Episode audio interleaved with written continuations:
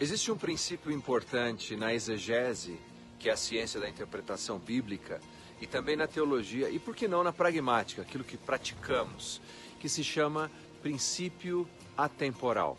Isso porque existem princípios que são temporais, eles são aplicados para um grupo específico num determinado tempo.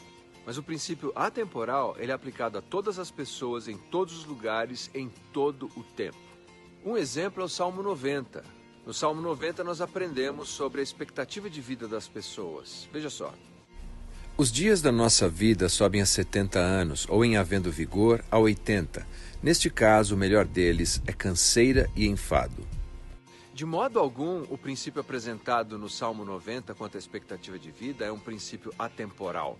Isso porque, se compararmos o Salmo 90 com o livro de Gênesis, nós vamos ver uma discrepância entre a expectativa de vida. Lá em Gênesis, as pessoas chegaram a viver centenas e centenas de anos. Ou se compararmos com períodos da nossa história recente, por exemplo, no Brasil, nós sabemos que em 1960 a expectativa de vida era de 52,2 anos, bem diferente daquela apresentada no Salmo. Então, qual é o princípio atemporal no Salmo? Não é quanto tempo se vive, mas o fato irremediável de que todas as pessoas eventualmente morrem. E por isso, devem procurar viver vida com sabedoria. Um outro princípio que encontramos está em Provérbios, quando diz que nós devemos ensinar a criança no caminho em que deve andar. Ensina a criança no caminho em que deve andar, e ainda quando for velho, não se desviará dele. Ensinar a criança no caminho em que deve andar muda de cultura para cultura, de cidade para cidade, de país para país.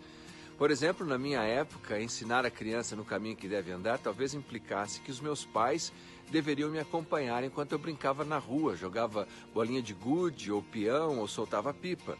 Eles tinham que supervisionar onde eu estava e com quem eu estava.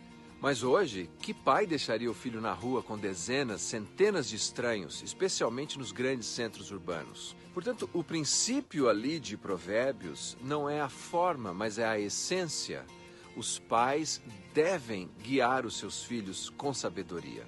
Os pais devem instruir e treinar os seus filhos. Quem sabe dizer, ensina a criança como deve navegar na internet, faça muito sentido no século 21. Hoje nós temos ameaças das mais absurdas, de homem pateta, baleia azul e tantas pragas imbecilizadas que se proliferam no cyberspace. Mas não importa se nós vivemos numa grande cidade, num vilarejo, se os nossos filhos brincam na rua ou se estão conectados. O princípio atemporal ali é que os filhos precisam de pais e precisam de pais presentes e sábios. E esse conselho da palavra de Deus não muda. Se você tem filhos, lembre-se disso. Você não pode transferir a responsabilidade para terceiros. É o seu dever conviver com seus filhos, não apenas proibir, mas caminhar com eles. A ideia é ensinar no caminho, é indo com eles no caminho, é mostrando onde estão as armadilhas, o que é perigoso, onde o caminho é seguro. É estar presente, é compartilhar sabedoria. E esse princípio é um princípio atemporal. Todos, em todos os lugares, em todo o tempo, precisam de pais presentes.